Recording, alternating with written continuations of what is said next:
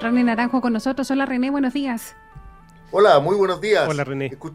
Katy y Tomás, escuchábamos la voz de Ennio Morricone, el genial compositor italiano, autor de inolvidables bandas sonoras de películas que falleció en Roma hoy, lunes, a los 91 años de edad.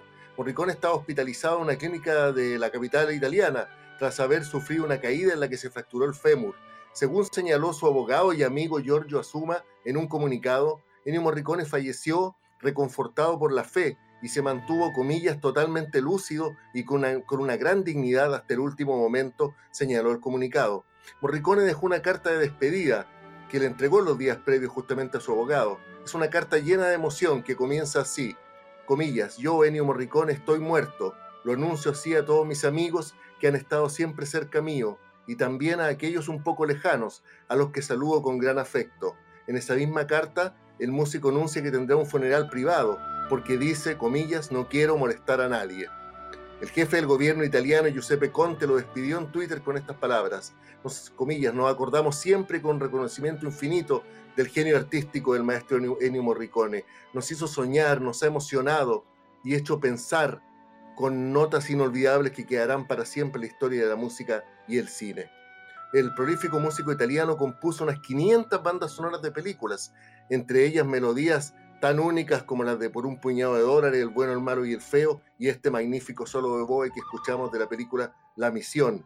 Morricone fue un virtuoso melodista en la más genuina tradición de la música italiana, en los años 60 y 70, cuando en el cine europeo predominaban estilos musicales más abstractos, Morricone fue el compositor que recuperó la melodía en la música para el cine se mantuvo vigente hasta los 90 años, como suele ocurrir con los grandes artistas, ofreciendo giras y conciertos en los que él mismo dirigía la orquesta, hasta que en enero de 2019 anunció su retiro.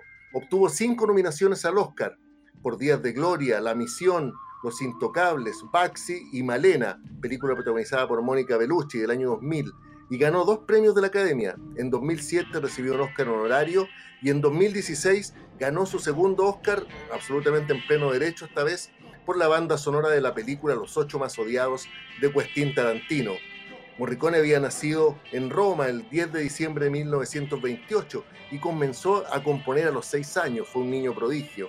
A los 10 entró a estudiar en la prestigiosa Academia de Música de Santa Cecilia, donde estudió composición, orquesta y órgano, y a partir de 1964, cuando compuso la música del Spaghetti Western por un puñado de dólares de su amigo Sergio Leone, es cuando consiguió reconocimiento mundial. A esta película le siguió en 1965 por unos dólares más y al año siguiente El bueno y el malo y el feo, todas dirigidas por Leone y protagonizadas por Clint Eastwood. En estas películas, Morricone desarrolló, desarrolló melodías cautivantes y arreglos orquestales inesperados que integraban la armónica, las voces solistas, el coro. Compuso 500 bandas sonoras para películas de autor como Novecento, Eras una vez en América, Cinema Paradiso, Átame de Almodóvar y otras más comerciales como La Línea de Fuego, El Exorcista 2 y El Enigma de Otro Mundo. En Chile ofreció tres conciertos masivos, o sea, vino tres veces y ofreció conciertos masivos en esas oportunidades. Estuvo el año 2008, el 2011 y el 2013, convocando a miles de personas tanto en el Movistar Arena como en la Arena Monticello y en el Estadio Bicentenario de la Florida. ¿ah? En el concierto de noviembre de 2013 en la Florida justamente, su espíritu siempre abierto a la innovación y a las ideas de la juventud lo llevó a tener como compañero de programa al rockero estadounidense Mike Patton, nada más opuesto en su estilo, eh, allí se juntaron Mike Patton y Morricone justamente al, son de la música y las canciones italianas. Con motivo de esa visita de 2013, 2013 Ennio Morricone declaraba a Radio Bio Bio que, comillas, creo que la música del cine es lo que se llama la música contemporánea, ya que es parte de un arte tan importante como el cine, un arte nuevo, en el cual interviene un gran número de artes, no solo la música, también la pintura, la escultura, la arquitectura, todo esto acumulado dentro de una sola obra. El cine ha logrado desde el siglo pasado juntar en una sola obra todo esto. ¿ah? Por eso la música va a ser en un futuro considerado por los historiadores como la verdadera música contemporánea. Y hoy despedimos a un maestro de la música contemporánea y de la música del cine que nos ha emocionado y recordaremos y escucharemos siempre sus melodías. Ha partido Ennio Morricone y le dedicamos este homenaje de sentido, por supuesto, y agradecido en Radio Bio Bio, Katy y Tomás. Fue un gigante un gigante una persona eh, de un talento enorme, con una cultura vasta, que siempre estuvo defendiendo la libertad, siempre. Eh, después de Nino Rota, eh, Ennio Morricone es el gran compositor de, los, de, películas, pero con Nino Rota mucho más, menos internacionalizado que Ennio Morricone, que fue conocido en todo el mundo. Se dice que la academia en Estados Unidos no lo trató tan bien por una sola razón, porque él nunca se sometió a Hollywood, jamás.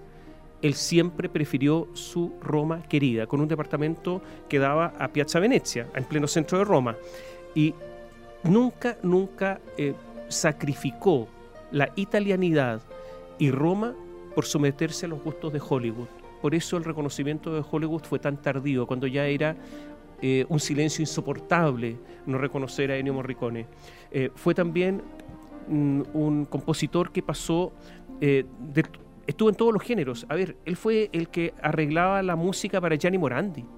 Los mejores sucesos de Gianni Morandi son arreglados por Ennio Morricone, pero también algunas canciones para Mina, la gran cantante italiana. O sea, estuvo en distintos géneros y en todos con un éxito enorme. Hoy día es un es un día de luto en, eh, Roma principalmente, en Italia, pero eh, va a ser un funeral debido a la pandemia, un funeral privado. Eh, una carta, la carta final que tú diste a conocer, René, donde siempre, simplemente dice, yo, Ennio Morricone, he muerto. Lo anuncio así a todos los amigos que siempre me fueron cercanos y también a esos un poco lejanos que despido con gran afecto.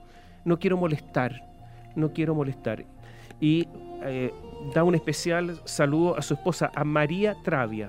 Se conocieron en 1950 y dice en este despedida final, a ella renuevo el amor extraordinario que nos ha mantenido juntos y que lamento abandonar. A ella es mi más doloroso adiós. Despedida de Ennio Morricone, un gigante de la música mundial es un momento de mucha emoción, Tomás. O sea, escuchamos las músicas de Morricone, recordamos una carrera extraordinaria, la melodía, Tomás, porque en, los años 60 y 70 la melodía en el cine había quedado un poco desplazada por nuevas tendencias de la música contemporánea, más abstractas, ¿no es cierto?, que, se privaban de la melodía. Eh, y justamente Morricone, en la tradición italiana, la gran tradición italiana de la música, recupera la melodía para el cine y lo hace en esta forma extraordinaria. Sus melodías nos conmueven, ¿no es cierto? Nos, nos, eh, nos ponen los pelos de punta y eso es lo que nos, nos tiene emocionados hoy. Eh, justamente pensar en estas 500 bandas sonoras, en este trabajo que abarcó por tantos, tantos años y como tú dices fue mucho más global, porque él mismo salió a dirigir la orquesta por el mundo, estuvo tres veces en Chile en conciertos masivos. ¿ah? Ningún director de orquesta, ningún compositor contemporáneo ha hecho eso, como lo ha hecho Morricone que se despidió con gira mundial y, el aplauso de miles, miles de personas que probablemente nunca han asistido a un concierto o a, una ópera o, a un espectáculo de ese tipo, Morricone los acercó, los emocionó, les llegó, les habló al corazón y eso es lo que hoy nos tiene eh, tan conmovidos, Tomás. Gracias, René.